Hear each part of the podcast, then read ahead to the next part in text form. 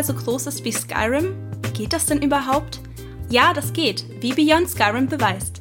Nun, genau genommen sind das sieben unterschiedliche Mods, die die Regionen Cyrodiil, Morrowind, Elsewhere, Iliac Bay, Black Marsh, Edmora und Roscrea umfassen.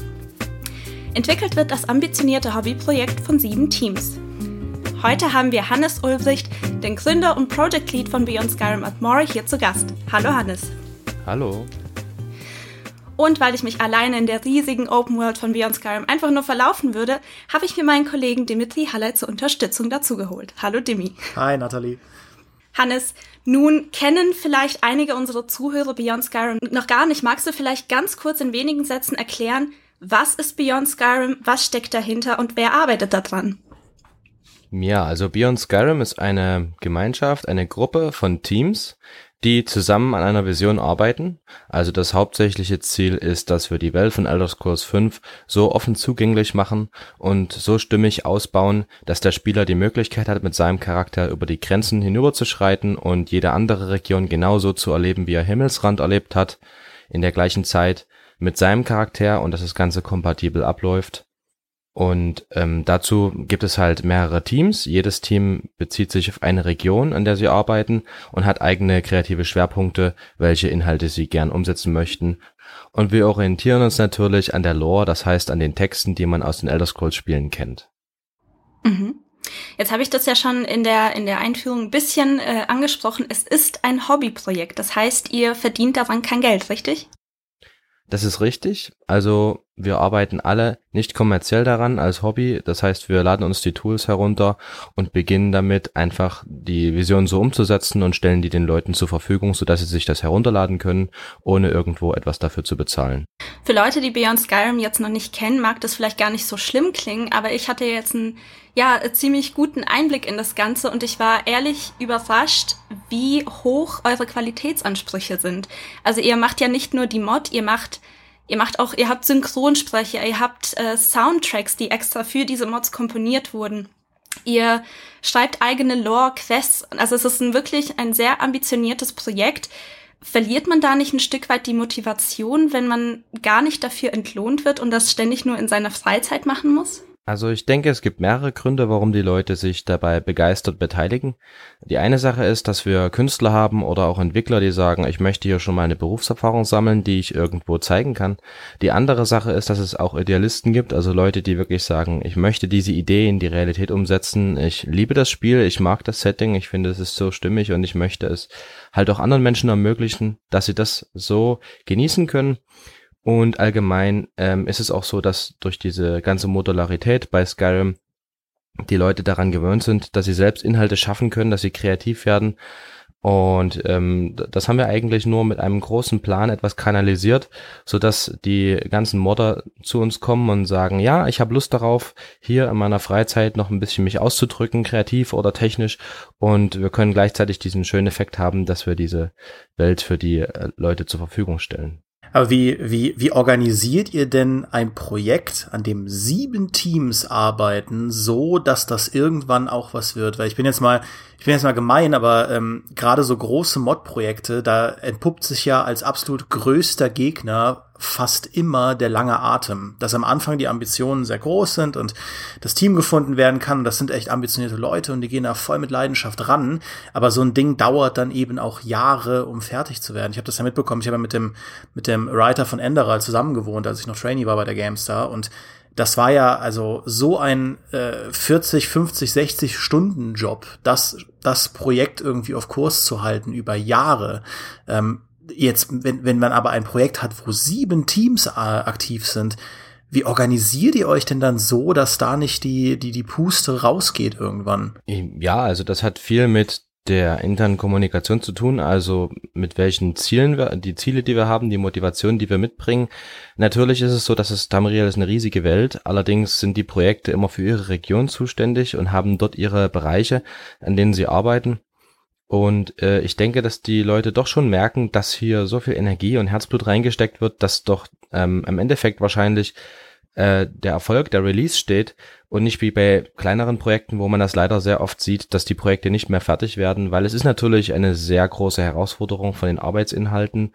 Aber an der Stelle sind wir schon in der privilegierten Rolle, dass wir etwas etabliert sind, dass man uns kennt und dass wir tatsächlich ähm, einen großen Stamm an äh, Mitgliedern, Kernmitgliedern haben, die über viele Jahre hinweg uns treu geblieben sind, sehr viel Erfahrung haben.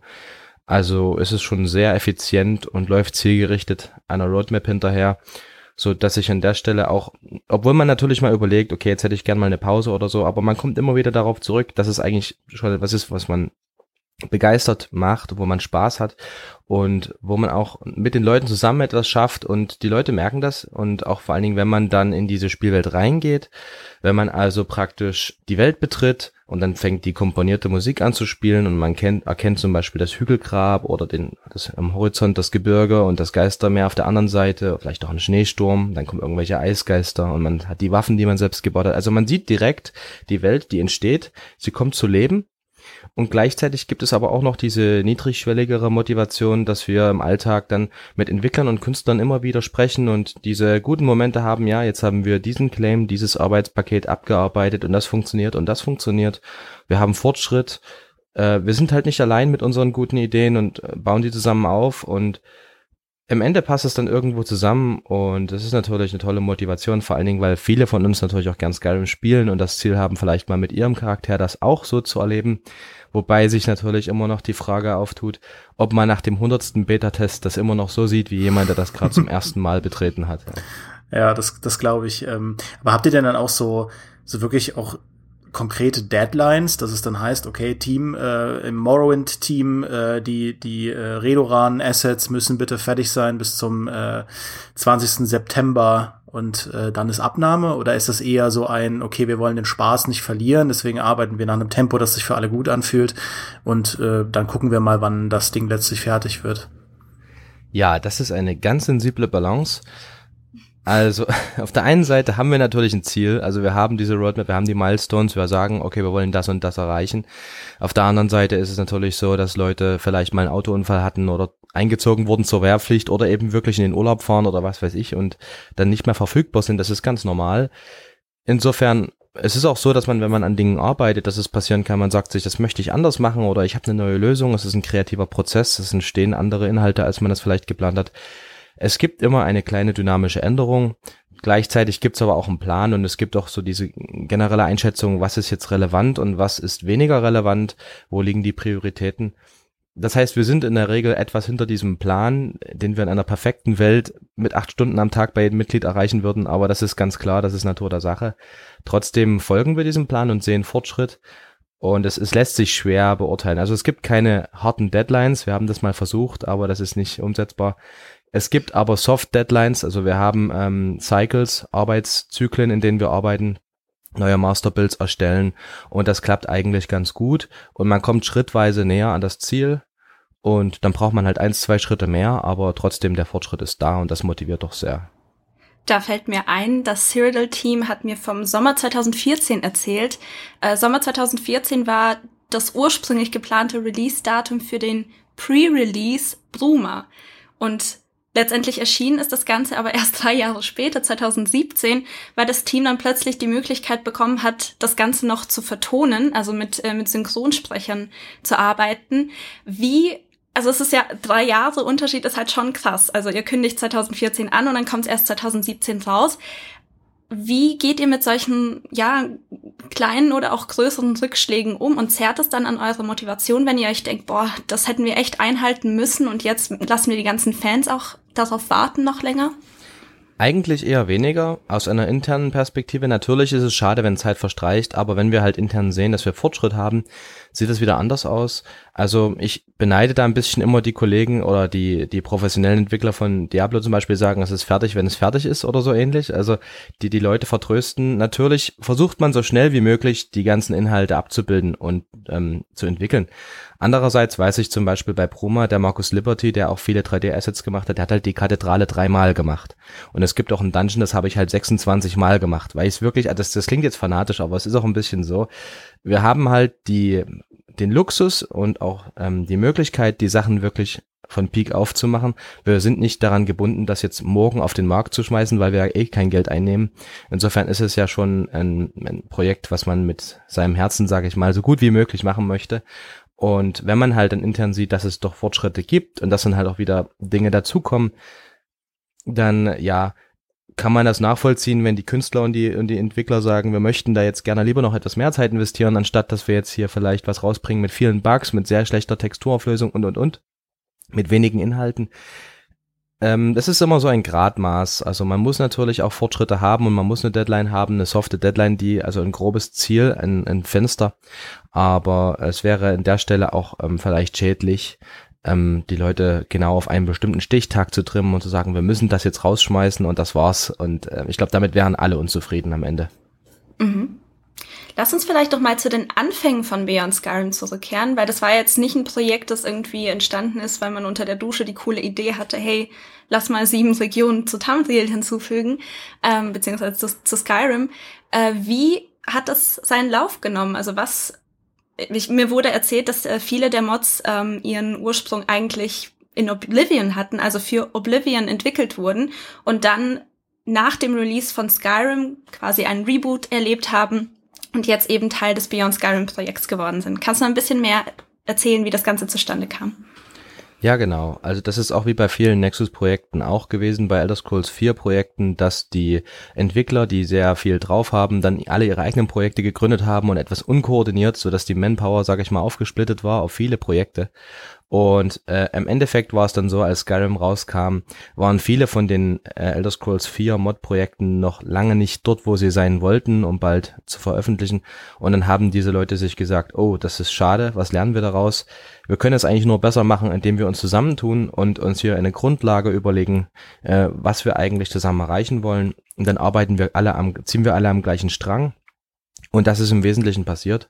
Also gab es damals in einem Forum diese Absprache, äh, mit mehreren Teams, auch einem deutschen Team von Hochfels und noch einem englischen Team und amerikanischen Team und andere, die gesagt haben, wir wollen jetzt zusammen ähm, eine konsistente Welt erschaffen und wir wollen es auch diesmal wirklich rocken. Also wir wollen fertig werden, wir wollen das alles richtig machen.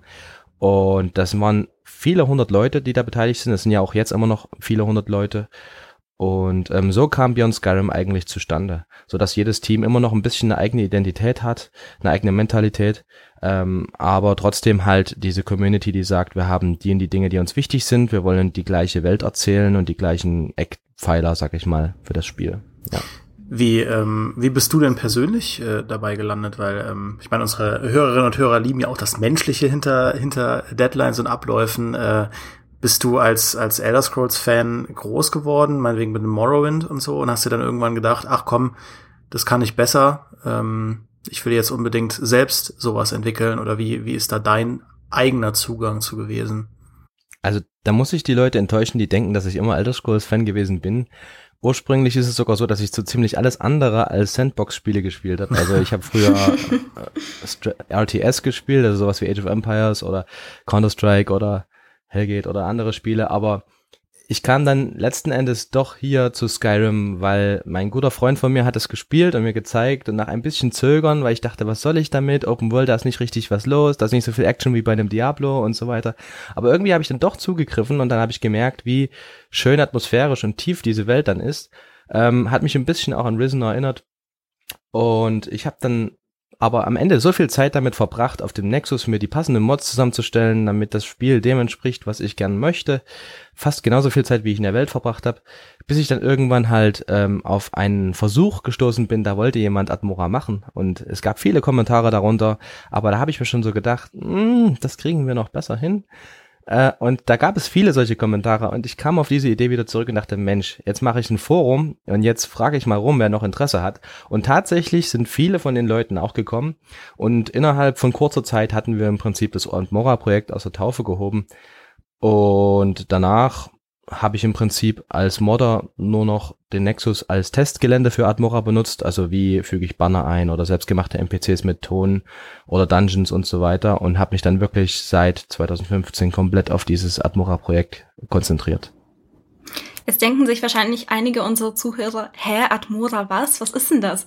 Ähm, es ist ja so, dass Beyond Skyrim nicht nur Gebiete abdeckt, die bereits in Elder Scrolls Spielen behandelt wurden, sondern eben auch zwei Gebiete, eben Admora und Roscria, die noch nirgendwo zu sehen waren bisher. Nicht mal im MMO-Ableger äh, The Elder Scrolls Online. Kannst du da ein bisschen mehr ausführen, was das für Regionen sind und wie überhaupt die Idee entstanden ist, ähm, zu etwas eine Mod zu machen, zu der so wenig in der offiziellen Lore bekannt ist? Genau, es ist natürlich sehr interessant. Äh, für mich offensichtlich war dieser inhaltliche Bezug, äh, weil ja die Nordursprünglich oder die meisten Menschen, außer die Leute von Yokuda, von Admora kommen, nach der offiziellen Lore. Und diese Leute hatten natürlich äh, viele dieser Eigenschaften, also dieselben Götter, die sie verehrt haben, eine ähnliche Architektur, ähnliche Kleidung, ähnliche Sprache mitgebracht. Und die Drachen kamen auch mit diesen Leuten mit. Insofern gibt es viele Bezüge zu Skyrim und dann war es für mich einfach interessant, so eine Art Vorgeschichte zu erzählen oder zu sagen, also weniger ich erzähle sie, sondern wir setzen uns mal hin und überlegen uns, was ist die glaubhafteste, wahrscheinlichste Version, wie muss diese Welt zustande gekommen sein, wie kam es zu Skyrim und den Events in Elder Scrolls 5 und das war für mich so ein bisschen der Aufreißer für Admora, was mich auch persönlich fasziniert hat, weil es es scheint so fern zu sein, ist aber eigentlich doch in vielen Punkten stark verknüpft. Und äh, ich denke, bei Roskrea ist es etwas ähnlich gelagert, auch wenn Roskrea noch belebt ist und nicht so arktisch, aber doch eben auch ähnliche Leute, ähnlicher Hintergrund. Und ähm, insofern war das schon sehr interessant. Und auch bei Elder Scrolls Online muss man natürlich sehen, dass viele Elder Scrolls Fans von den Hauptreihen-Titeln, also den Volltiteln, das ein bisschen mit Skepsis betrachten, dass die Lore etwas anders ist, dass die Geschichten etwas anders sind aufgrund von verschiedenen Game Design Entscheidungen. Und ähm, selbst wenn es einen Admora in Elder Scrolls Online geben sollte, bin ich mir nicht sicher, ob wir diesen Weg gehen. Hat ja auch schon Morrowind Team äh, Dia beschrieben, dass sie dann auch bewusst sich die Sachen rauspicken, die halt auch der, zu der Welt passen. Du hast ja gerade schon bewusst andere Gameplay-Entscheidungen angesprochen. Kannst du das ein bisschen ausführen? Was genau meinst du damit, wenn es äh, speziell um Admora geht? Ja, also in Bezug auf ähm, Admora ist es so, dass wir dort eine arktische Welt haben. Das heißt, der Spieler wird dort im Rahmen einer Expedition in diese Welt kommen und wird dort auch gleichzeitig ähm, Momente aus der Vergangenheit erleben, weil der Zeitverlauf ist dort nicht linear. Also da gibt es eine Geschichte, auch mit den Drachen und so weiter. Das ist über die Geschichte mit den Drachenkriegen verbunden. Und in dieser Vergangenheit ist es natürlich so, dass er auf der einen Seite ähm, überleben muss, denn es ist natürlich die Arktis, also es ist natürlich kalt. Insofern haben wir geplant, dass es kompatibel ist mit den bekannten und sehr weit verbreiteten Frostfall-Mod und ähm, den Need-Mods, wo man also etwas essen muss, schlafen muss. Aber das wird optional sein und das kann man über das Mod-Menü auch ein- oder ausschalten, wie man das möchte. Das heißt, das ist ein Strang und der andere Strang ist natürlich ähm, die Hauptquest-Reihe, wo es um das Schicksal der Admoraner geht, mit denen er sich auseinandersetzen muss, also der Spieler oder die Spielerin und entsprechend Entscheidungen treffen muss. Und ähm, an der Stelle kommt auch ein bisschen die Kultur und der Hintergrund mit ins Spiel und die Zeitebenen. Und um natürlich zu reisen, es so, wenn man diese Überlebensmods installiert hat zum Beispiel, kann man nicht einfach so schnell reisen, wird es auch ähm, Möglichkeiten geben, zum Beispiel, um von A nach B zu kommen, was etwas glaubwürdiger ist, zum Beispiel über Wegpunkte oder über ein, ein Ruderboot mit einem anderen Überlebenden. Und also dort gibt es verschiedene Ansätze auch, was das Heilen angeht. Also wir haben dort ein Konzept mit Runenmagie und anderen Dingen, die wir dort einbringen möchten. Ähm, die admoranische Sprache und andere Sachen, wo wir vielleicht sagen, es ist noch Open World, es ist wie Skyrim, man kann hingehen und man kann die verschiedenen Dungeons ergründen, einfach erkunden oder man geht eben die Quest entlang. Es gibt da auch Bereiche, wo sich das Gameplay etwas unterscheidet. Im gewissen Maß, natürlich wollen wir immer noch, dass Skyrim-Fans da genau das Spiel wiedererkennen, was sie so gern spielen. Was ist denn für euch das Besondere an Skyrim, dass ihr sagt, selbst wie viele neun Jahre, fast neun Jahre nach Release halten wir immer noch daran fest? Ja, also für mich persönlich ist es einfach eine zeitlose Landschaft oder die Eigenschaft, dass halt viele Ereignisse scheinbar zufällig passieren in Skyrim, wenn man sich das Spiel betrachtet. Also die Atmosphäre des Spiels ist ja geprägt von dieser Illusion spielerischer Freiheit, von der Modularität von Inhalten, von einer Bandbreite von vagen Assoziationen. Zum Beispiel gibt es dann Vampire oder Trolle oder andere Dinge, die Dwemer.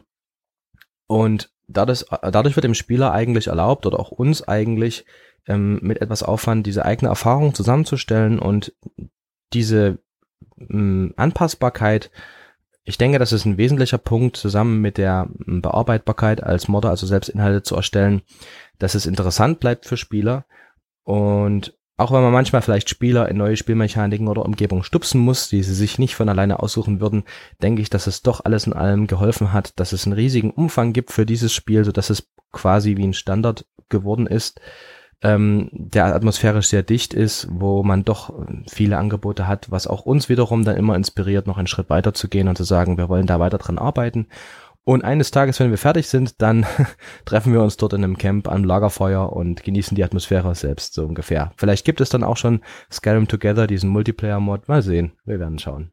Wie, äh, wie umfangreich soll Admora eigentlich werden? Ähm, ich weiß, das ist bei Elder Scrolls Spielen immer äh, schwierig zu sagen, weil Leute zwischen äh, 20 und 2000 Stunden alles reinstecken in diese Art Spiel. Aber äh, habt ihr da so einen groben, groben Scale oder irgendeine Form von Vergleichbarkeit, was ihr an Umfang anstrebt?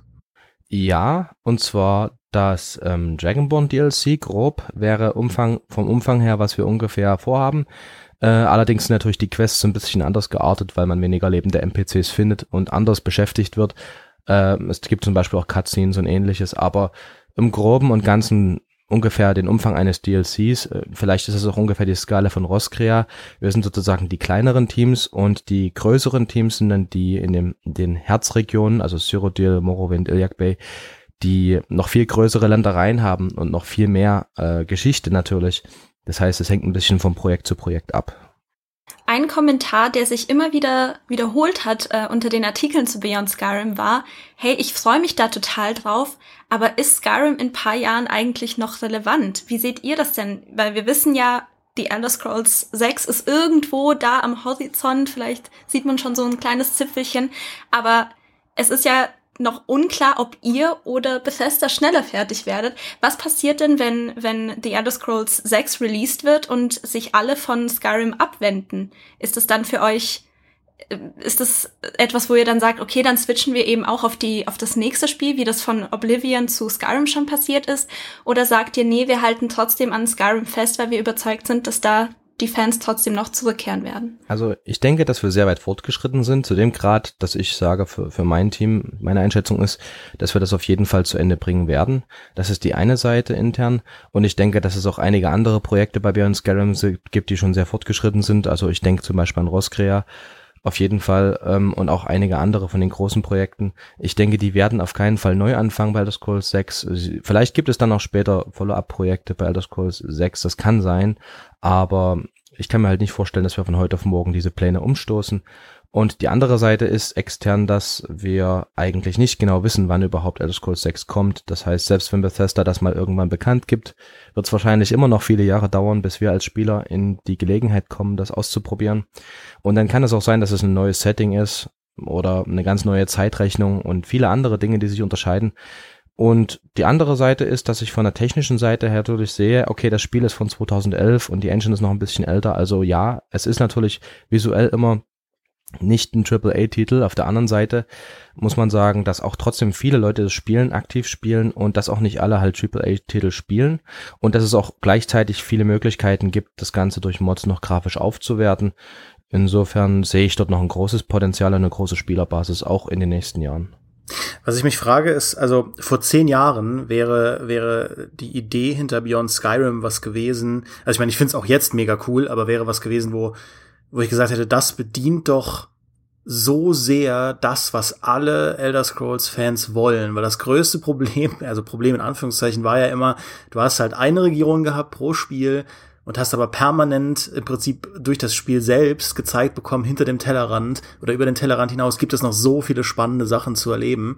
Ähm, und ich meine, seit, seit dem ersten Elder Scrolls, also nach Arena, haben sie das ja, dieses Konzept verfolgt, dass es immer nur eine oder maximal zwei Regionen, zwei Regionen pro Spiel gibt. Ähm, und dann kam ja Elder Scrolls Online. Ist das was, also äh, nur ein Beispiel ist auch von, von Morrowind. Das haben wir halt das Original Morrowind gehabt und wir haben das Add-on Morrowind gehabt, wo man wieder zurückkommt, was ja auch natürlich Bethesda selbst fürs Marketing genutzt hat.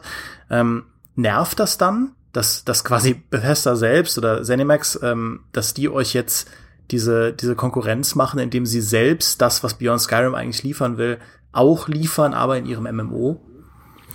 Vielleicht sehen das manche so. Ich sehe das persönlich nicht so, weil ich denke, dass der Unterschied zwischen diesem MMORPG und diesem Singleplayer einfach zu groß ist. Oder selbst wenn ich jetzt Koop machen würde mit zwei, drei, vier Leuten, ich denke, das Interface und die Skills und auch die Lore und, und auch die Stimmigkeit, selbst auf der 3D-Ebene, vieles bei Zenimax, ist, also vieles in dem Elder Scrolls Online-Teil, finde ich, wirkt etwas wie vorproduziert oder, ja gut, okay, Fans möchten, mögen mich jetzt schelten, aber ich bin halt jetzt noch in meiner Welt sozusagen und für mich ist es gewöhnungsbedürftig. Ich habe es zwei, dreimal probiert, das mal anzuspielen.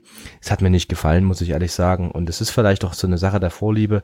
Also ich kann mir nicht vorstellen, dass jemand, der Skyrim als Einzelspieler so genossen hat, oder vielleicht auch jemand, der Witcher mag, dann zu einem MMORPG wechselt und dass sie das eins zu eins umsetzen.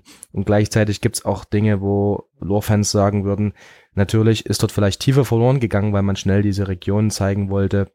Ich meine schon alleine das Setting viele Jahrhunderte vor den Hauptspielen ähm, mit diesen Fraktionen wurde diskutiert und ähm, das kann man, darauf kann man sich natürlich einlassen und das kann man auch natürlich auch entspannt spielen und sich freuen drüber.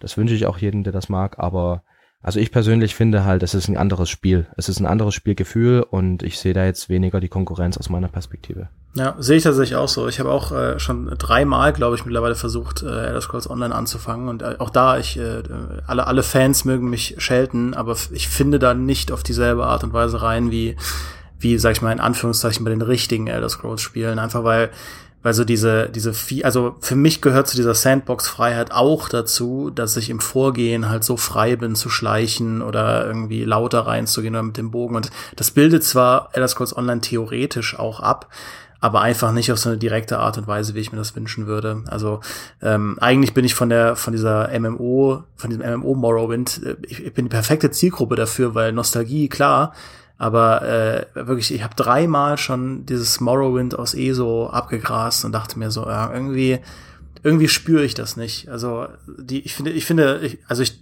teile halt deine Meinung, dass in Beyond Skyrim, dass wirklich die, die Skyrim-Erfahrung überall nach Tamriel bringt, glaube ich auch gegenüber ESO noch, äh, noch einen guten Absatz finden kann. Mhm. Ja, ich kann dem auch äh, zustimmen, obwohl ich ESO sehr gerne spiele tatsächlich. Allerdings bietet ESO für mich eine komplett andere Erfahrung, wie ihr schon gesagt habt. Es ist es macht mit Freunden Spaß, ja. Also man, wenn man unterwegs ist, irgendwie Blödsinn macht, ähm, das macht Spaß. Von den Quests bekomme ich zu 99 Prozent gar nichts mit. Ich klicke einfach die ganze Zeit nur irgendwelche Dialogoptionen an. Äh, und die Welt ist einfach überlaufen mit, mit den zigtausend anderen Leuten, die da auch noch spielen. Also es kommt auf, für mich kommt dieses Elder Scrolls Gefühl nicht auf, was mich an den richtigen Spielen, in Anführungszeichen, äh, immer schon fasziniert hat, ist die erwecken in mir ein Gefühl, das ich als Kind immer sehr häufig hatte, wenn ich Videospiele gespielt habe, und zwar Neugierde. Ich habe damals, wenn ich Tomb Raider gespielt habe, habe ich jede Ecke abgesucht. Da gab es nicht viel zu gucken, da gab es nicht viel zu, äh, zu entdecken, aber trotzdem, ich habe mir so viel Zeit gelassen, immer in jedem Level, um alles anzugucken, um die ganze Umgebung aufzusaugen. Und das mache ich auch unglaublich gerne in den Bethesda-Spielen und vor allem eben in der Elder Scrolls-Reihe.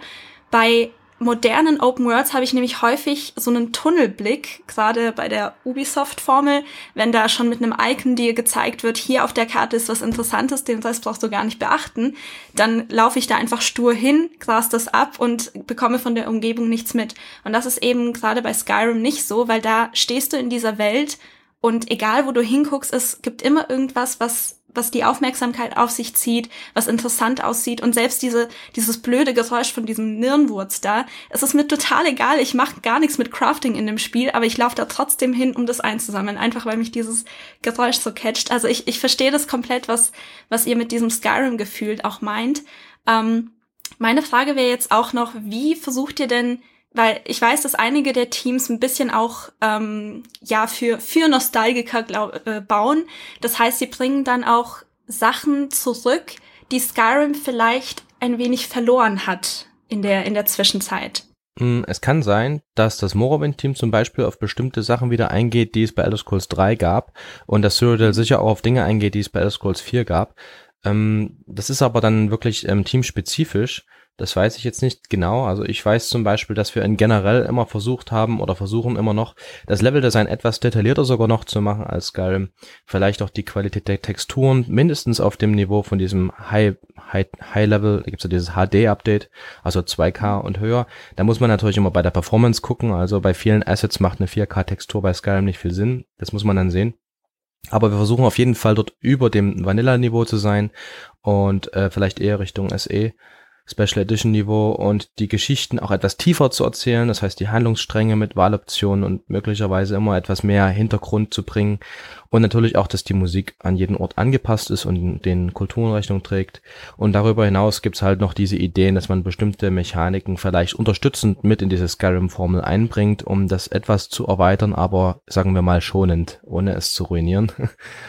Und äh, das ist im Prinzip eigentlich das Ziel. Also die Stoßrichtung ist im Prinzip das Bewährte zu behalten und etwas Neues ein Stück weit mit dazuzugeben, ähm, so dass es stimmig ist oder sich stimmig anfiel. Aber es ist natürlich alles unter Vorbehalt. In der Beta-Phase wird man dann sehen, wie die Leute das ähm, annehmen.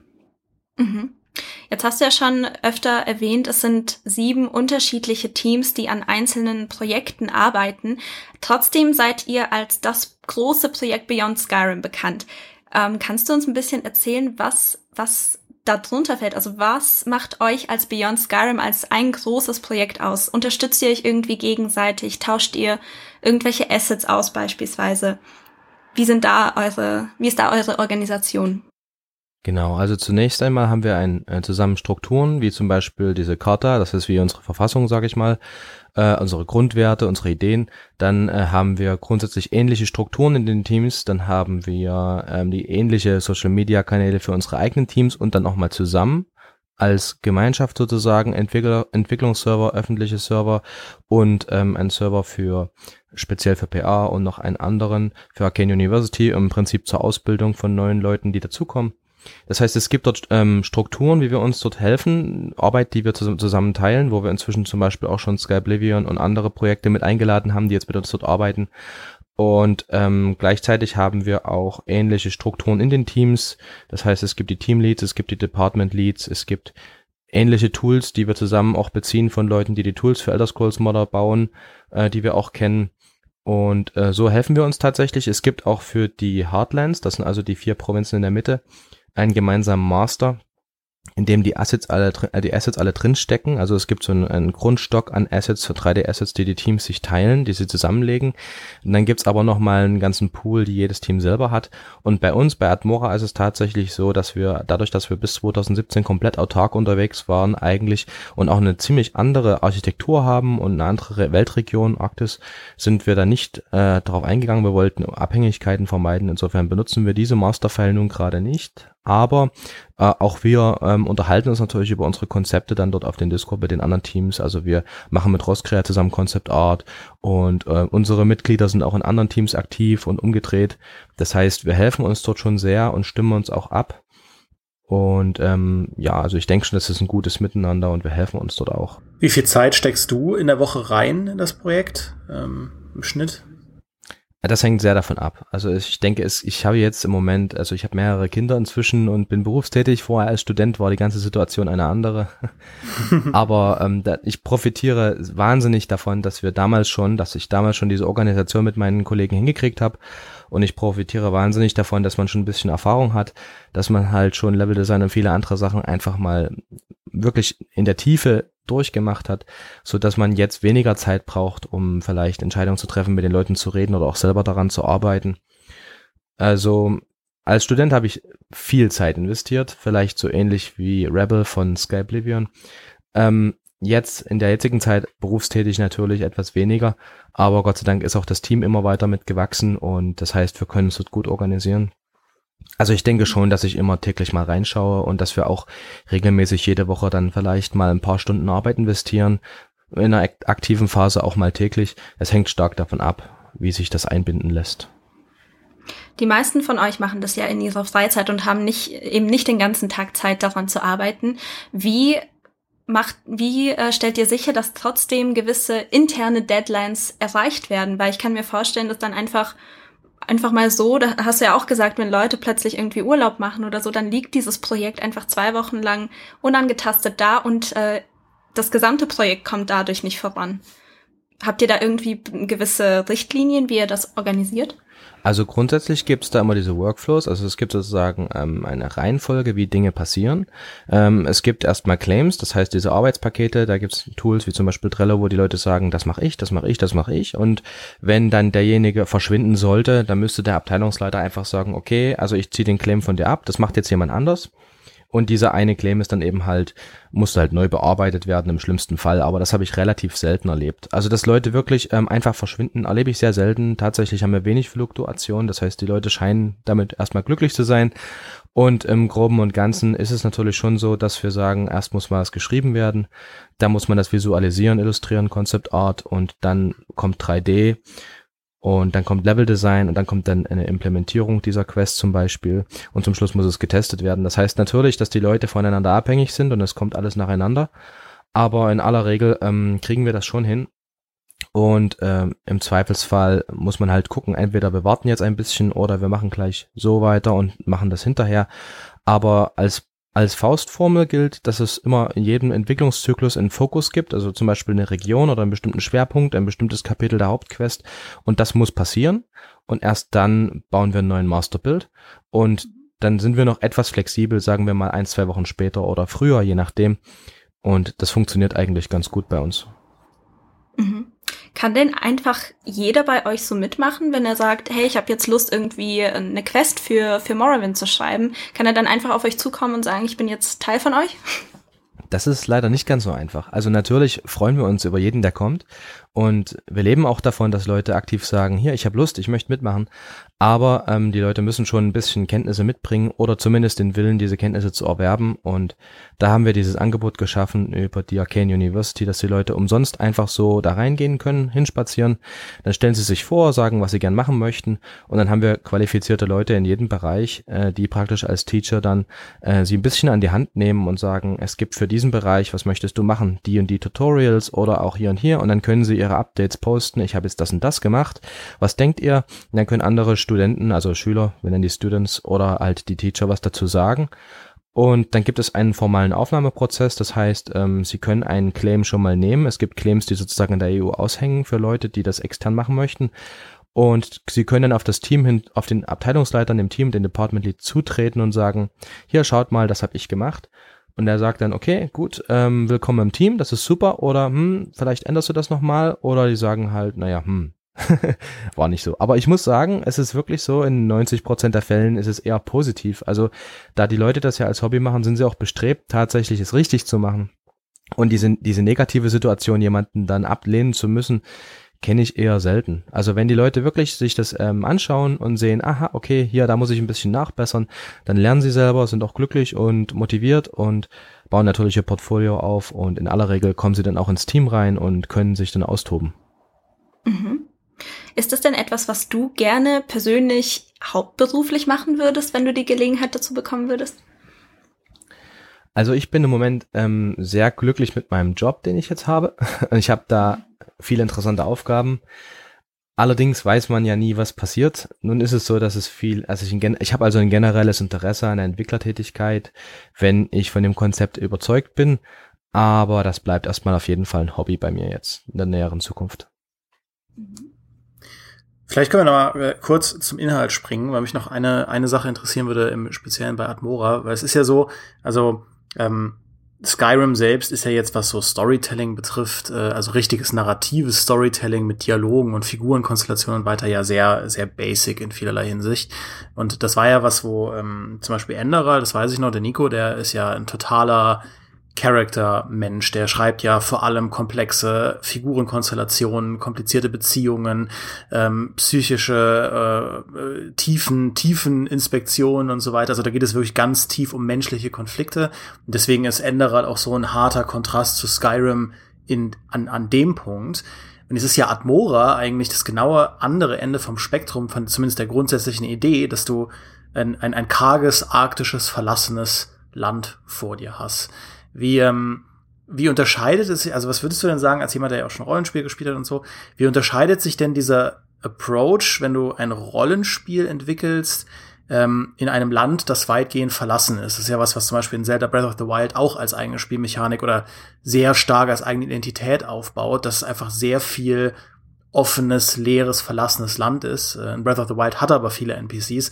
Wie ist das bei Admora? Wie wie geht ihr daran? Du hast schon gesagt, es gibt dann irgendwie so ähm, äh, Rückblenden oder beziehungsweise die Vergangenheit spielt halt irgendwie eine Rolle, aber rein so vom Storywriting, vom, vom Story-Ansatz, wie, wie setzt ihr da eine spannende Geschichte um?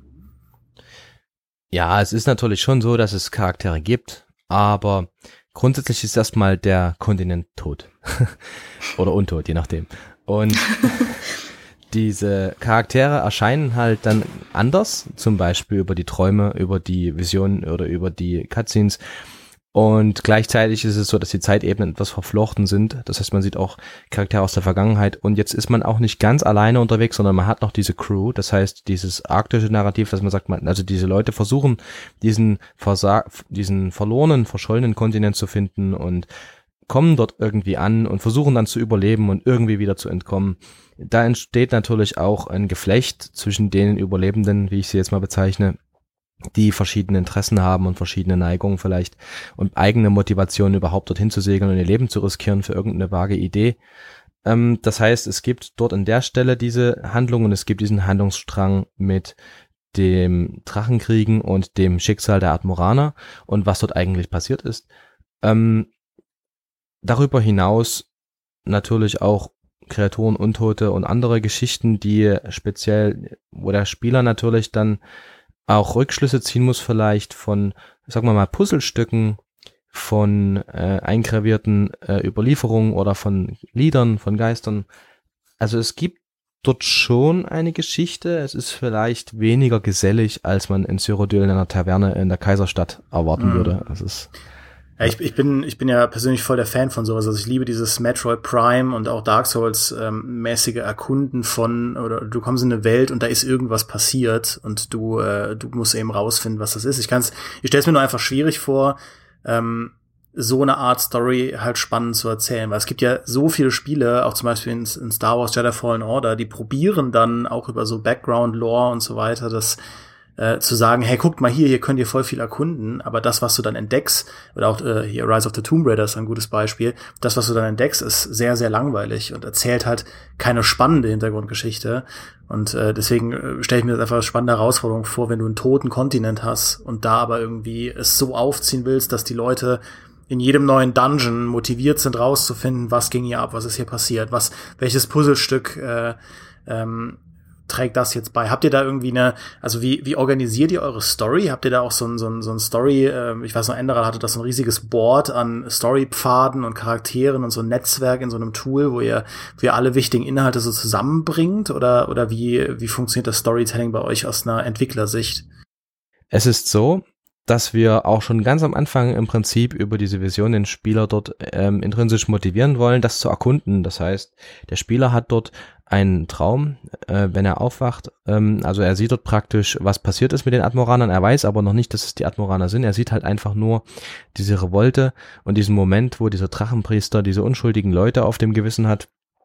Und ähm, er, diese Story baut sich halt auf in der Hinsicht, dass der Spieler eigentlich geschickt wird, um diese Seelen von ihrer Unterdrückung zu befreien nach diesen Jahrtausenden oder Jahrhunderten der Ungerechtigkeit ähm, und dass er sozusagen eine Motivation hat, warum er eigentlich dort ist. Also über dieses Arctic Survival und Erkunden hinaus ähm, verfolgt er einen Plan ähm, natürlich kann er sich auch dagegen entscheiden, den kompromittieren und dann vielleicht etwas gegen die Expedition unternehmen. Also dort gibt es auch noch eine Wahlfreiheit. Aber es gibt einen Grund für den Spieler, dort diese, diesen Kontinent zu besuchen, über diese Expedition hinaus. Mhm. Wie funktioniert denn Beyond Skyrim als Ganzes, jetzt aus spielerischer Sicht und auch was die Quests und so angeht? Ist das etwas, was man unbedingt komplett runterladen muss, um es spielen zu können? Haben auch die Quests vielleicht irgendwie miteinander zu tun, dass eine Quest aus Morrowind den Spieler dann irgendwann runter nach Schwarzmarsch führt oder sowas? Oder sind das wirklich so kleine Erweiterungen, kleine DLCs, die an und für sich schon ein vollständiges Spiel bieten? Also es ist modular, das heißt die einzelnen ähm, ESMs sind im Prinzip wie DLCs runterzuladen. Das Einzige, was sie sich teilen, ist halt die gleiche Masterfile mit den Assets, die dann ähm, regelmäßig ein Update erfahren wird, wenn neue Provinzen fertig sind. Ähm, aber im Prinzip kann man sich dann überlegen, okay, ich habe jetzt nicht so viel Speicherplatz, ich möchte jetzt zum Beispiel nur Elsewhere und dann lädt man sich eben nur Elsewhere herunter. Mhm. Darüber hinaus ist es allerdings so, dass wir auch planen, dass es äh, Reisen zwischen den Provinzen geben wird und vielleicht auch Reisende und andere Aktionen.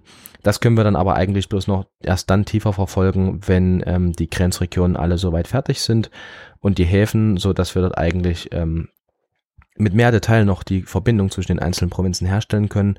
Und ich denke, im Rahmen der allgemeinen ähm, Vorstellung, dass das alles modular und kompatibel sein soll, wird das wahrscheinlich dann nochmal eine extra äh, File, eine extra Veröffentlichung sein, die sozusagen die Verbindung zwischen den Provinzen herstellt. Das kann man sich aber dann überlegen, ob man das möchte oder nicht. Jetzt ist es ja so, dass, ähm, dass gerade so große Mod-Projekte ähm, ja auch sehr davon leben, eine, eine, eine Vision anzubieten von Rollenspiel, äh, die jetzt vielleicht vielen Leuten auch also im Mainstream fehlt. Also ich weiß zum Beispiel, es gab so viele Kommentare bei Enderal, ähm, dass doch bitte jedes große Studio von dieser Art Storytelling lernen soll. Gibt es denn da auch bei euch intern, auch vielleicht in den anderen Teams oder so, so eine, so eine persönliche Philosophie, was für eine Art Rollenspiel Beyond Skyrim sein soll und was im Prinzip auch Beyond Skyrim zurückbringt oder liefert, was so im Mainstream gerade auf der Strecke bleibt? Also ich denke, dass viele Provinzen hauptsächlich ähm, eigene Schwerpunkte setzen, was die Erzählung angeht. Ich weiß, dass Elsewhere hier noch in die Tiefe gehen will, was das Entscheiden für bestimmte Seiten und Fraktionen angeht und dass es aber im Großen und Ganzen um die Konflikte, die bekannt sind in Tamriel geht, die sozusagen in Skyrim schon angerissen werden. Ähnlich auch in Cyrodiil äh, und in Morrowind, an Iliac Bay.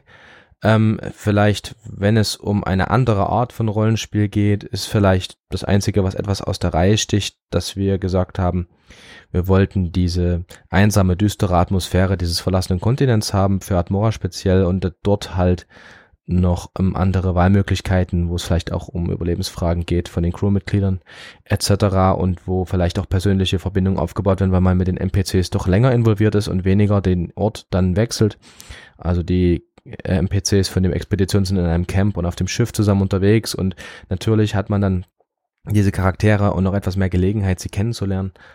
Ähm, ja, also wir haben durchaus das Feedback bekommen, dass sich die Skyrim-Fans bereits 2015 und später das gewünscht haben, dass man diese Survival-Mods mit einbezieht direkt. Das war ja auch ursprünglich die Idee.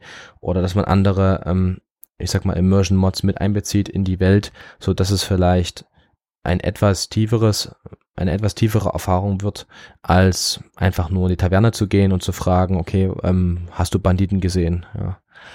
Aber trotzdem ist es natürlich auch wieder so, dass manche Leute genau das mögen. Also das muss man dann mögen. Wir sind auch das Risiko eingegangen zu sagen, wir stoßen Leute vor den Kopf, indem wir sagen, ähm, wir bringen ein Stück weit eine lineare Haupthandlung zum Anfang und zum Ende mit verschiedenen Ausgängen und der Spieler muss sich darauf natürlich einlassen, denn Skyrim hat das so eher begrenzt. Also diese, ähm, diese Dragonborn-Geschichte ist ja mehr eine Rahmenhandlung, die man beliebig weglassen könnte. Und das ist natürlich bei einer Expedition dort nicht so möglich. Und ähm, da sind wir schon ein Risiko eingegangen und haben uns festgelegt auf diese Rollenspielebene. Ähm, wie das die anderen Teams handhaben, das ist dann den anderen Teams ein bisschen überlassen, aber ich kann mir natürlich vorstellen, dass dort die Nähe zu Skyrim selbst noch viel größer ist, weil man halt diese belebten großen Provinzen hat und diese ähm, zufälligen Gegebenheiten und dieses weitläufige Terrain mit verschiedenen ähm, NPCs. Ja. Mhm. Ihr habt ja eine sehr aktive Community auf Discord. Ähm, wie wichtig ist euch denn das Feedback der Fans? Also wenn ihr zeigt ja sehr viel auf eurem YouTube-Kanal und äh, auch auf Discord, ähm, geht ihr da auf die Fanwünsche auch ein Stück weit ein, wenn wenn viele sagen, boah, irgendwie ist das nicht so, wie ich es mir vorgestellt habe, oder sagt ihr, nee, wir haben eine ganz konkrete Vision, wir haben ganz konkrete Ziele und die wollen wir erreichen? Ja, also ich schätze es sehr, wenn Leute kommen und sagen, ich möchte gern das und das oder ich finde so und so sollte es sein. Ich, ich schätze das sehr und ich freue mich dann immer drüber und ich denke auch meine Kollegen genauso weil das natürlich erstmal zeigt, dass die Leute sich sehr dafür interessieren und dass sie auch tolle Ideen haben.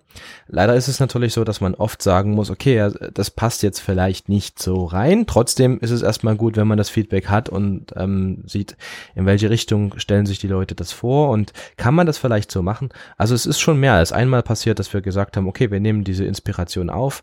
Ähm, natürlich haben wir viele Jahre lang das mit unseren Leuten dort durchgeplant, wie das funktionieren soll und so weiter. Trotzdem ist es immer hilfreich, wenn man von außen nochmal eine neue Perspektive bekommt und deshalb möchte ich die Leute bloß ermutigen, dass sie wirklich mal vorbeischauen und uns sagen, wenn sie eine Meinung dazu haben, einen Kommentar, dann ja, das hilft auf jeden Fall. Mhm. Das Cyrodiil-Team hat ja bereits einen Pre-Release veröffentlicht, da haben wir schon kurz drüber gesprochen. Äh, planen denn die anderen Teams auch so eine Vorab-Demo-Version oder äh, sagt ihr, nee, wir releasen, wenn, dann gleich alles? Das hängt von den Projekten ab. Also Morrowind und Iliac Bay sind auch die anderen zwei großen Teams neben Cyrodiil und beide haben auch Pre-Releases geplant. Also Morrowind hat bald The New North, was also diese nördlichen Inseln behandelt nach der Eruption des Roten Berges und Iliac Bay bringt die Inseln der drei Königreiche heraus als Pre-Release, auch in mittelfristig näherer Zukunft und ähm, diese großen Teams sind halt aufgrund ihrer Größe, hm, ist es für sie besser, Region für Region abzuarbeiten und bei Roskrea und Admora ist es so, dass es in sich geschlossene Welten sind. Also Roskrea ist diese große Insel im Norden der Geistersee und Admora ist halt diese geschlossene Handlung der Expedition, so dass es bei uns dann ein Vollrelease sein wird. Und ähm, das wird man dann also auch sehen. Was ist denn euer nächster großer Meilenstein, den ihr erreichen wollt? Wir arbeiten jetzt gerade in einer Region im Osten, äh, Forelgrim, das ist also sozusagen, äh, wo der Woodlandman, also Hermeus Mora, ähm, ist. Und in diesem, in diesem Sumpfgebiet, äh, das ist ein bisschen so wie ein verwunschener Sumpf und es ist aber alles gefroren natürlich und eiskalt. Äh, aber es ist ver verwunschen. Das heißt also, diese, diese hunderte Jahre alten und tausende Jahre alten Bäume sind so verformt mit Dornen und es hat diese mystische Nebelatmosphäre und also da kann man sich auch schön das Artwork anschauen. Wir haben auch schon einiges davon veröffentlicht, was unsere Concept Artists und 3D Artists und Level Designer dort gemacht haben. Im Wesentlichen ist es eine Region, äh, da gibt's auch diese eine ähm, Parabel, wo Iskramor den Hasen jagt und der Hase ihn überlistet und ihm Elfenohren wachsen lässt. Es entspricht im Prinzip genau dieser, dieser Begebenheit. Ähm, und es ist im Prinzip die letzte Region, die noch offen ist, die sozusagen noch durch den ersten Pass im Leveldesign geht. Die anderen Regionen sind alle schon soweit ähm, fertig, dass wir im zweiten Pass sind. Also es gibt verschiedene Stufen, erster Pass, zweiter Pass, dritter Pass und dann sagen wir, ähm, das Gebiet ist fertig vom Leveldesign her. Und ähm, ja, im Prinzip ist es der letzte weiße Fleck auf der Karte, der jetzt gerade gefüllt wird in Admora. Mhm. Vielleicht noch eine letzte Frage. Was sind deine persönlichen Wünsche oder Erwartungen an The Elder Scrolls 6? Gibt es etwas, wo du sagst, hier ist Bethesda derart veraltet, da muss jetzt irgendwie was Neues passieren? Oder gibt es äh, im Gegenteil irgendwas, wo du sagst, bitte, bitte genau so machen und nicht, äh, nicht nur in, in den Skyrim-Zeiten lassen? Gibt es da irgendwelche, hast du eine Wunschliste, eine persönliche? Also das größte Problem ist tatsächlich das alte Havoc-Tool fürs Rigging. Also die Skelette ähm, und die Animationen waren im Prinzip hardcoded und es ist uns gelungen oder es ist anderen Mitgliedern hier gelungen, mit viel Aufwand das mal zu umgehen äh, und dort vielleicht noch neue Animationen einzufügen. Aber es ist furchtbar kompliziert und wir sprechen ja auch jetzt schon über eine Engine, die noch Ende der 90er Jahre entwickelt wurde von Gamebryo, die dann Bethesda gekauft hat die Texturen, die dort verwendet werden, die Texture Sets entsprechen auch nicht moderner PBR Texture Sets. Also es wäre von großem Nutzen, wenn die ganzen 3D-Künstler, die ja bei uns sind, die auch professionell unterwegs sind, beziehungsweise auf Hochschulen das lernen, ähm, wenn die einfach ihre PBR-Textures nehmen könnten und das so benutzen könnten, aber gibt's noch einen Prozess. Ich habe das damals noch alles manuell gemacht und dann gelernt. Äh, inzwischen haben wir auch automatisierte Workflows. Ähm, Genauso wie auch Export von Animationen und Einfügen von Animationen. Also wir haben hier fangebastelte Tools, ähm, die das alles ermöglichen, aber es ist ähm, auf jeden Fall ein großes Bottleneck und wenn man natürlich möchte, dass die Community in der Lage ist, dort Inhalte zu erstellen, wäre es auf jeden Fall hilfreich, wenn äh, wir dort auf der 3D-Seite sozusagen ähm, auch die möglichen Werkzeuge zur Verfügung hätten. Mhm. Das ist doch mal eine richtige Entwickleransicht. So, ja, mir ist völlig egal, was Elder Scrolls 6 für ein Spiel wird. Ja. Hauptsache, Hauptsache, ich kann das als Modder geil nutzen, um mal noch bessere Projekte zu machen. Ja, Hannes, super. Vielen, vielen Dank, dass wir so, so große Einblicke in Beyond Skyrim bekommen durften und jetzt auch äh, sehr, sehr viel über Admora auch erfahren haben. Danke, dass du heute da warst. Dimi, dir natürlich auch vielen Dank für die Unterstützung. Und falls ihr noch mehr zu Beyond Skyrim und den einzelnen Regionen wissen wollt, wir haben da eine riesengroße Titelstory für euch vorbereitet. Da gehen wir im Detail durch, welche Quests ihr in den einzelnen Regionen findet, äh, wie die Leute, also wie die Teams sich organisieren, welche Vision sie von den Regionen verfolgen. Und ihr könnt sogar ein paar Sprachen lernen. Bisschen paar Vokabeln, aber es ist sehr cool. Schaut gerne mal vorbei. Und ansonsten bis zur nächsten Folge hier im Podcast. Macht's gut. Tschüss. Tschüss.